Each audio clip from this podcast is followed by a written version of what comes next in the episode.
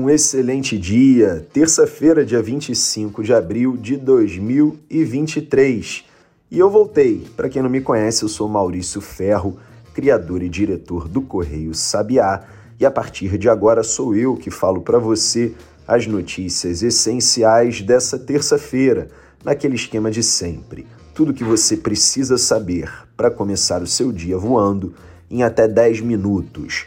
E nesse retorno, após um feriado e um final de semana, eu tenho várias novidades. Todas elas estão explicadas na seção recém-criada do nosso site www.correiosabiá.com.br, chamada Impacto. É nessa seção que eu falo um pouco sobre o que eu penso e sobre o que eu vou fazer no Correio Sabiá nos próximos dias, semanas e meses. As principais novidades nesse momento adianto para você. Como você já deve saber se tiver escutado os últimos podcasts ou se tiver acompanhado essa própria sessão no nosso site ou então nas nossas curadorias de notícias no WhatsApp, o Correio Sabiá foi aprovado no programa Jogo Limpo 2.0 do ICFJ, que é o International Center for Journalists. Só que mais do que isso, o Correio Sabiá também foi aprovado num programa do Earth Journalism Network, que nós vamos falar sobre uma reportagem que trata de poluição sonora nos oceanos.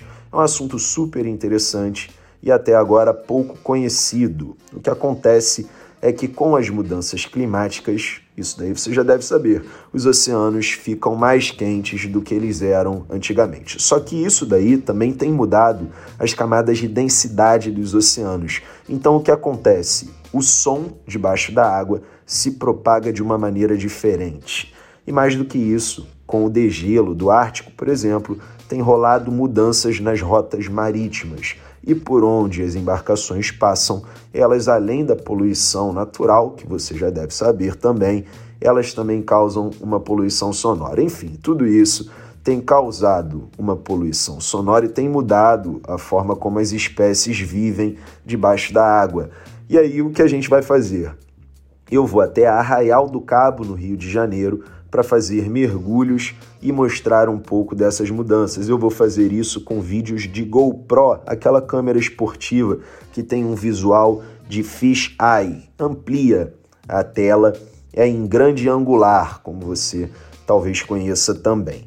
Eu vou fazer vários vídeos, tanto embaixo da água, quanto também em cima, vou entrevistar as pessoas. Eu pretendo usar a GoPro para fazer outros vídeos explicando mais sobre as tarefas, as atividades do Correio Sabiá, porque eu acho que é relevante que você saiba, é transparente e relevante que você saiba o que eu faço por aqui. Enfim, eu vou usar essa câmera para melhorar o Correio Sabiá de todas as maneiras possíveis. Então estão aí duas novidades super importantes para o Correio Sabiá nos próximos dias, nas próximas semanas. Eu vou me debruçar bastante sobre esses dois projetos, tanto esse projeto do Jogo Limpo 2.0 do ICFJ, que trata de um combate à desinformação, mais detalhes estão lá no nosso site, quanto também esse outro projeto do Earth Journalism Network, que é para produção de uma reportagem. Um é um projeto de combate à desinformação, o outro, uma reportagem. Resumindo, é isso daí. Então agora contadas as novidades, vamos às notícias essenciais. Eu vou falar isso num bloco só, como de vez em quando eu tenho feito nas últimas semanas.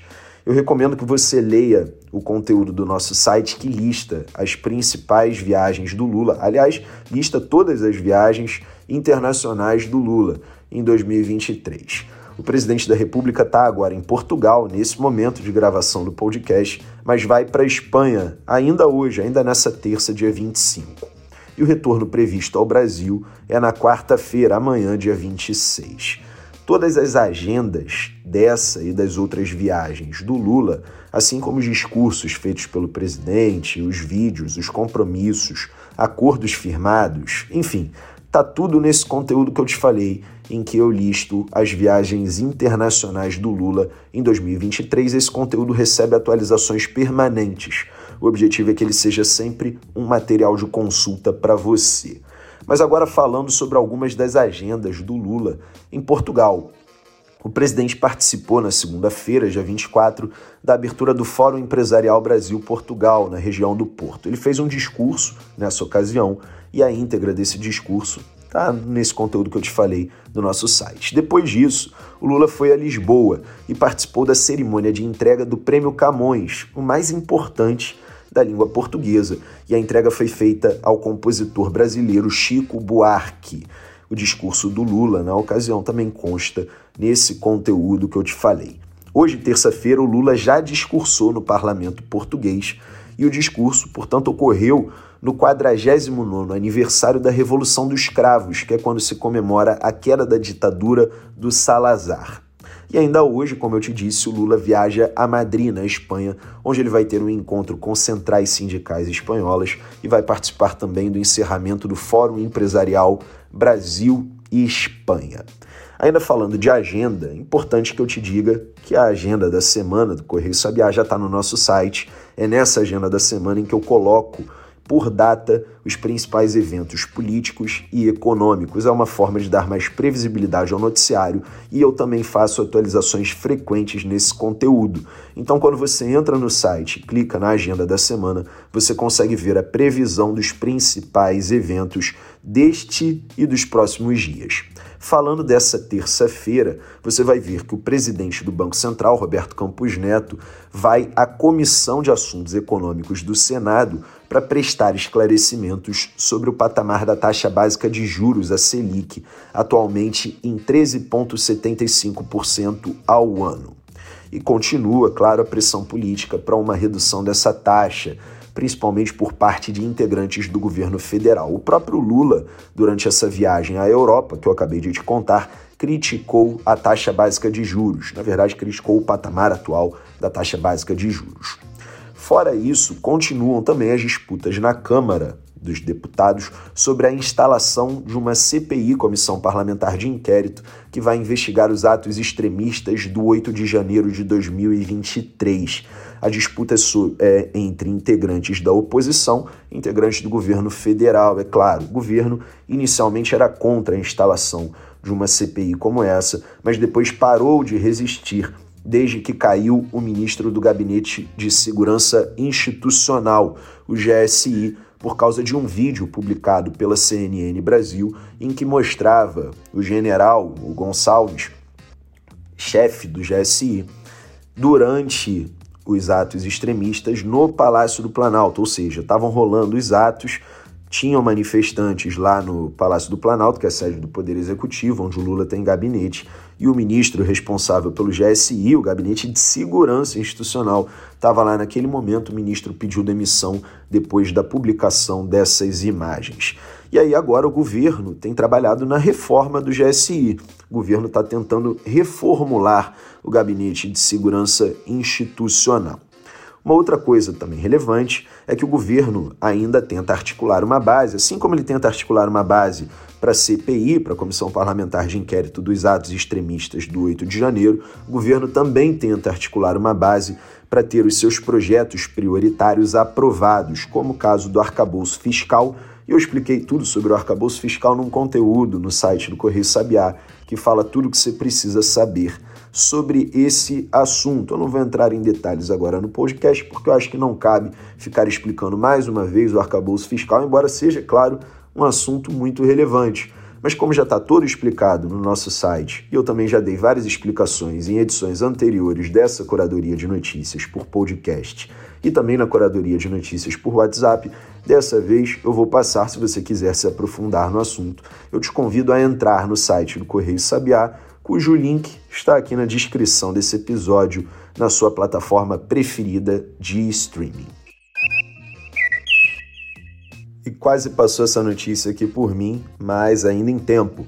O presidente dos Estados Unidos, Joe Biden, lançou oficialmente a sua campanha à reeleição. As eleições nos Estados Unidos ocorrem no próximo ano, em 2024. E com essa notícia eu encerro a edição do podcast dessa terça-feira, dia 25 de abril de 2023. Eu peço ainda desculpas por não ter vindo na segunda-feira, ontem, dia 24, como eu tinha prometido. mas eu tive um imprevisto e acabei não conseguindo fazer a gravação do podcast. Também não enviei a curadoria de notícias. Eu estava numa viagem, se você acompanhou o Instagram do Correio Sabiá, você sabe que eu estive num casamento de um dos meus grandes amigos no final de semana e eu tive um imprevisto no retorno ao Rio de Janeiro, então não consegui fazer a gravação nem a publicação da curadoria de notícias porque eu estava em trânsito.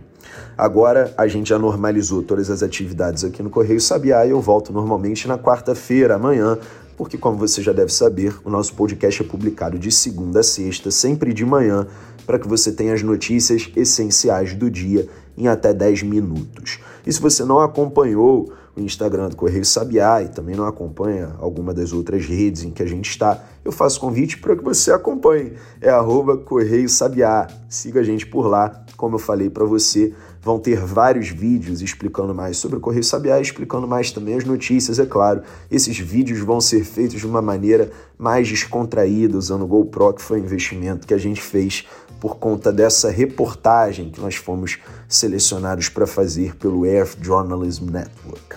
Mas, agora encerrando mesmo, eu deixo ainda uma última apresentação. Eu sou Maurício Ferro, criador e diretor do Correio Sabiá, e sou eu que faço o roteiro e a apresentação desse podcast todos os dias. E quem também está sempre aqui com a gente, diariamente, fazendo a edição do podcast, é a Bia Brito. Em meu nome em nome da Bia, eu agradeço a sua companhia e eu aguardo você nessa quarta-feira. Até lá!